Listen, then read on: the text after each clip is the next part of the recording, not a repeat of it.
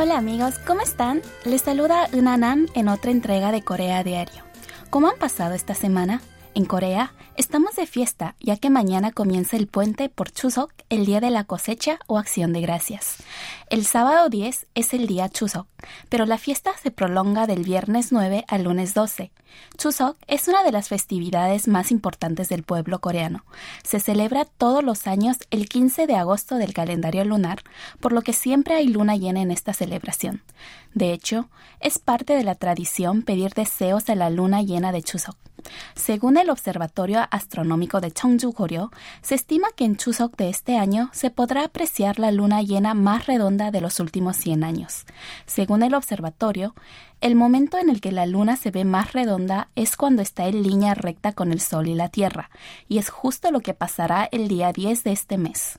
En Seúl, la luna saldrá desde las 7:04 pm del sábado 10 y estará en su punto más alto a las 0 horas 47 am del siguiente día. ¿Y ustedes, qué tal si le piden un deseo a la luna llena ese día? ¿Qué deseo pedirían a la luna? Si todavía no lo han pensado, aún tienen tiempo para meditar. Por mi parte, les invito a acompañarnos los próximos minutos de Corea a diario. Empezamos la entrega con la siguiente canción, La luna de Seúl de Kim.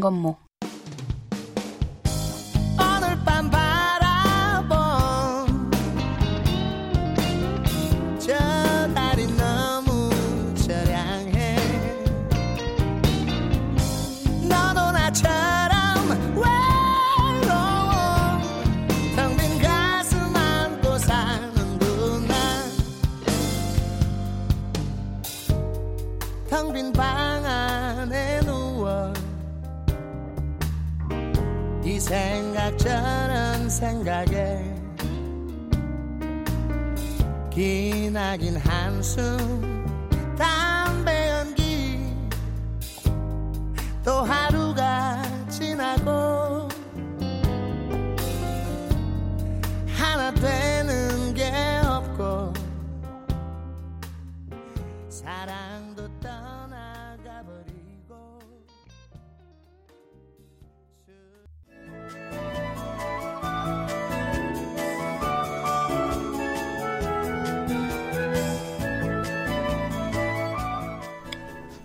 Las reuniones familiares son motivo de alegría y gozo.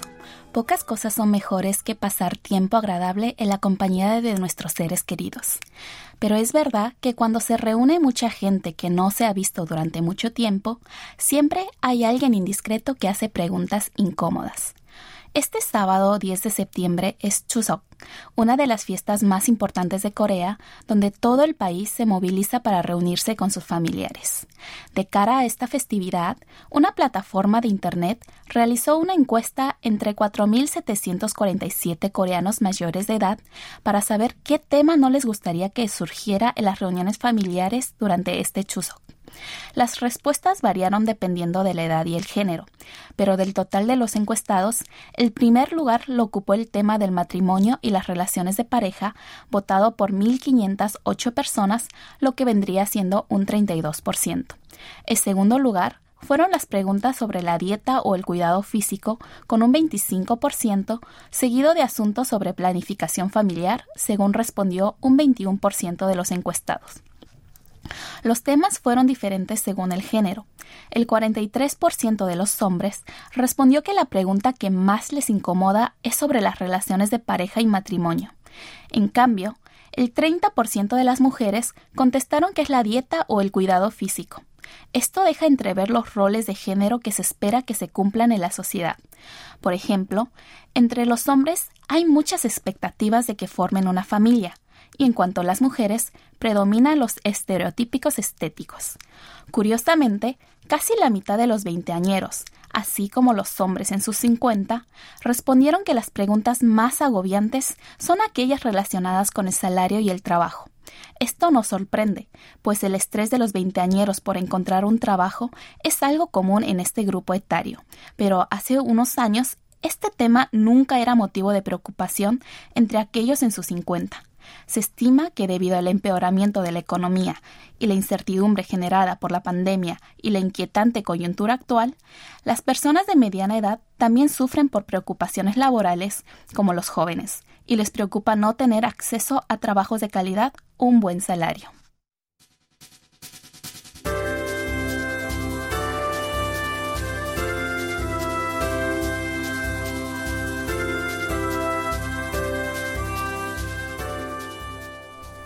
¿Te imaginas poder cambiar el color de tu refrigerador a tu gusto en cualquier momento? ¿Y qué tal un refrigerador que pone música para hacer más amenas tus labores en la cocina? Suena como algo así que podríamos ver en una película de ciencia ficción, ¿no es así?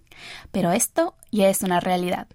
Del 2 al 6 de septiembre se llevó a cabo IFA, exposición internacional que se celebra en Berlín, considerada la mayor feria de tecnología de consumo de Europa.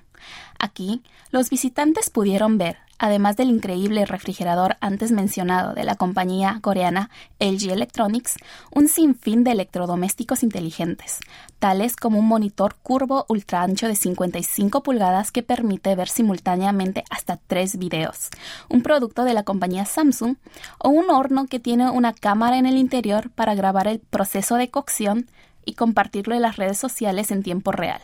Otro tema principal de la IFA de este año, además de los electrodomésticos inteligentes, fue la conectividad. De hecho, el gigante tecnológico Samsung Electronics ofreció una conferencia de prensa para anunciar sus planes de crear una plataforma de software que permitirá conectar dispositivos domésticos de hasta unas 300 marcas diferentes, con el fin de que los consumidores tengan experiencias más abiertas, conectadas e inteligentes. Estos dispositivos abarcan desde electrodomésticos tradicionales e innovadores hasta cortinas, lámparas, termómetros, baterías de autos eléctricos y todo lo que se puedan imaginar. Actualmente, el software SmartThings de Samsung permite controlar dispositivos de hasta 13 marcas, incluyendo la suya. Se espera que esta tecnología, además de facilitar la vida de las personas, también contribuya a fomentar un mundo más ecológico, reduciendo el consumo de energía de los dispositivos. Esto será posible gracias a que la inteligencia artificial estará monitoreando el consumo de energía de los dispositivos y, en caso de ser necesario, los cambiará a modo ahorro para fomentar la eficiencia energética. Algunos son críticos con estos avances, pues opinan que el tema de la intercomunicación de los electrodomésticos se nos escapa de las manos, pero no podemos negar que es la tendencia del momento y que continuará durante un buen tiempo. Hagamos otra pausa y escuchemos otra canción. Baek y Taekyeon cantan Caramelo a mis oídos.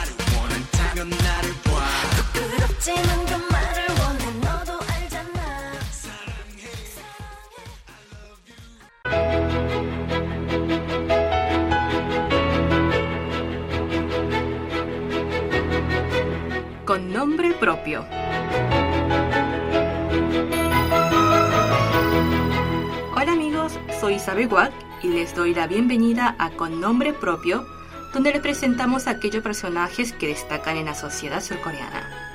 Nuestro protagonista de hoy es el cardenal Lázaro Yu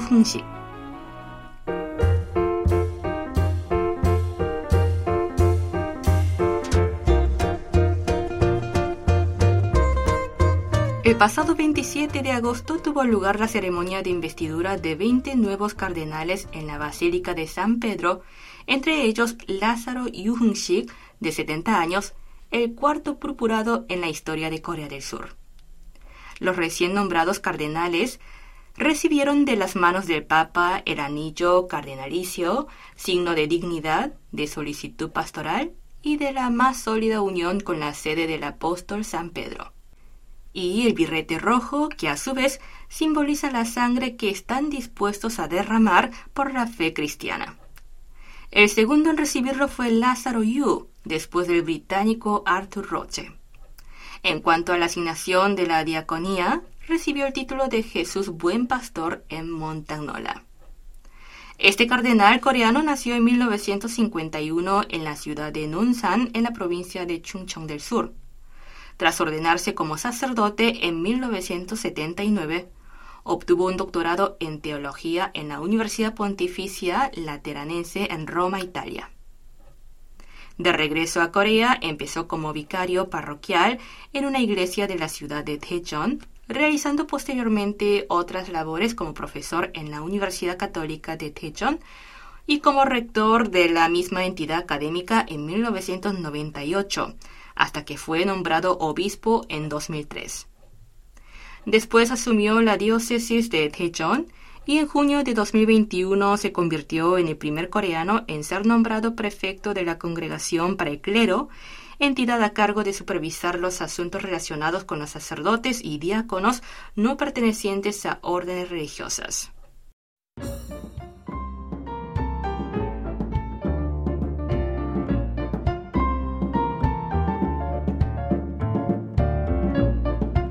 La ceremonia de nombramiento celebrada en el Vaticano, el cardenal Lázaro Yu permitió dar su vida por el Papa Francisco y la Iglesia.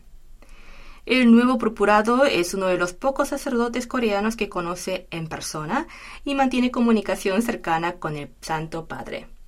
También fue una de las personas claves para concretar la visita del pontífice a Corea del Sur en 2014. Tras el último consistorio, el número total de cardenales asciende a 226, de los que 132 tienen menos de 80 años y podrán votar en caso de un eventual conclave para elegir nuevo papa por muerte o renuncia del actual. El presidente surcoreano Yoon Song-yeol le envió una carta de felicitación expresando sus mejores deseos al cuarto purpurado de Corea, constatando la plena certeza de que los nuevos cardenales serán la luz y la sal al transmitir la voluntad de Dios y ayudar al Papa. La Conferencia Episcopal de Corea dio a conocer el escudo del cardenal Lázaro Yu, donde deja entrever su visión. La cruz situada en el centro simboliza el sacrificio de los mártires coreanos mientras que la parte inferior incluye su lema que dice Lux Mundi o Luz del Mundo. En la misa conmemorativa tras la ceremonia de nombramiento, Lázaro Yu afirmó que la infelicidad comienza al compararse con los demás y que la tendencia actual de rivalidad por ganar al próximo va contra las enseñanzas del Evangelio. Añadió que cada persona debe vivir su vida con lo que le ha sido asignado como si fuese una bendición y que de resto se encargará Dios.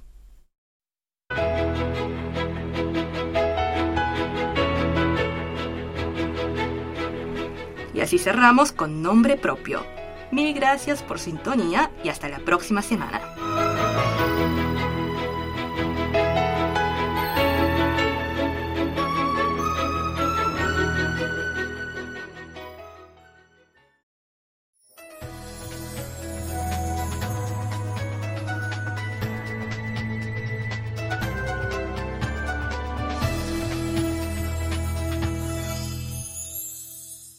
KBS World Radio.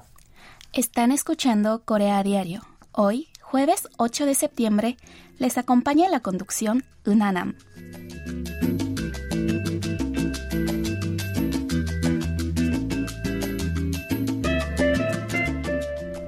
La Corporación de la Comunidad Rural de Corea anunció el pasado 26 de agosto que realizó un traspaso oficial de una granja de demostración, establo e instalación de ordeño al gobierno de Uganda como parte de un proyecto de cooperación agrícola internacional. Este proyecto, que tuvo como finalidad traspasar el know-how, es decir, el conocimiento del desarrollo de la industria láctea coreana a Uganda, comenzó en 2019 a petición del gobierno de ese país africano y fue ofrecido en calidad de ayuda oficial para el desarrollo.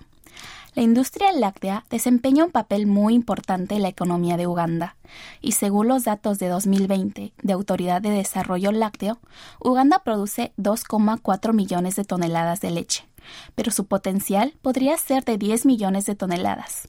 La productividad de las vacas en Uganda es bastante baja, ya que solo llega a un promedio de 4 litros por día, mientras que en Corea las vacas llegan a producir un promedio de 35 litros diarios. Y es que, pese a que Uganda tiene condiciones ideales para la producción láctea, como terrenos fértiles, clima templado, abundantes recursos hidráulicos y extensos pastizales, el sector lácteo de Uganda ha estado estancado por problemas de instalación y falta de tecnología. Por eso, la Corporación de la Comunidad Rural de Corea ha apoyado a Uganda al traspasarle una granja de demostración lechera, instalaciones de cebado, equipos de fecundación artificial y procesamiento lácteo, además de las correspondientes tecnologías y equipos necesarios para el desarrollo de la industria lechera. Tomando como base estos recursos, el gobierno de Uganda intentará aumentar la productividad a través de las vacas lecheras coreanas. De hecho, a principios de año, una vaca coreana tuvo cinco terneras en dicho país africano, por lo que se espera que la producción de leche diaria aumente más del triple. Este proyecto es todo un signo de esperanza e innovación para la industria lechera de Uganda. El subsecretario del Ministerio de Agricultura y Pesca de Uganda, Kyomukama, mencionó durante la ceremonia de inauguración de las instalaciones, celebrada el día 25 de agosto, que el conocimiento de Corea serán de gran ayuda para el desarrollo de la industria lechera y la seguridad alimentaria de Uganda.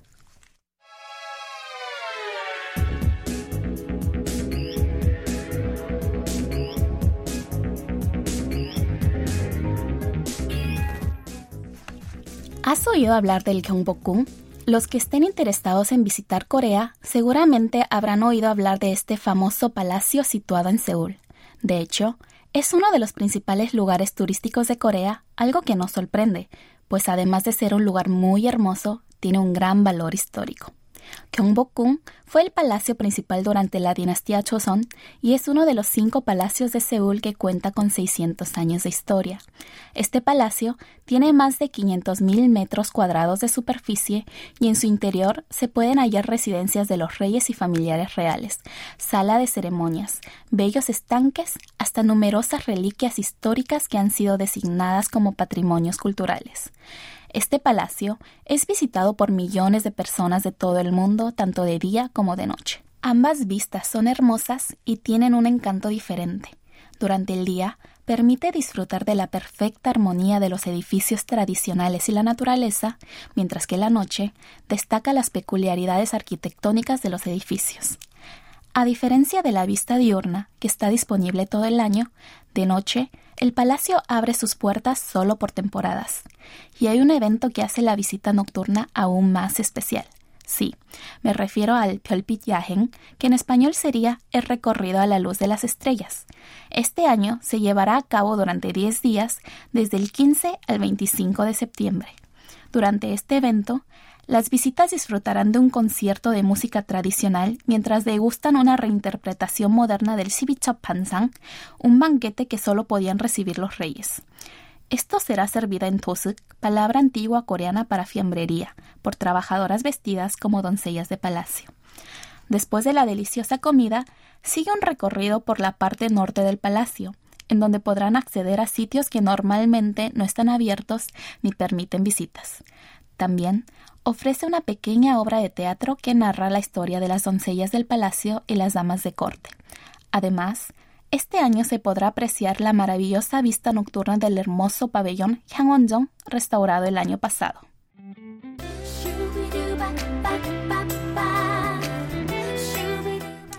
Hasta aquí, en el micrófono les ha acompañado Unanam.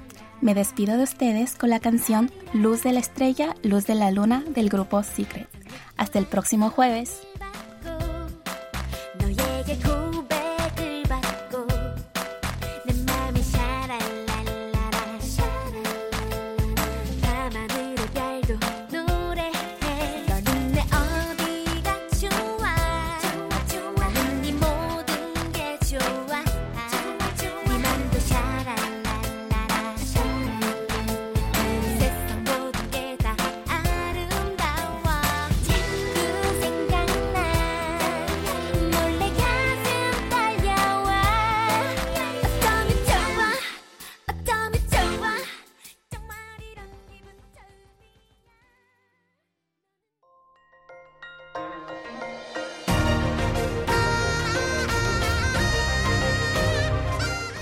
Acaban de escuchar el podcast de KBS World Radio.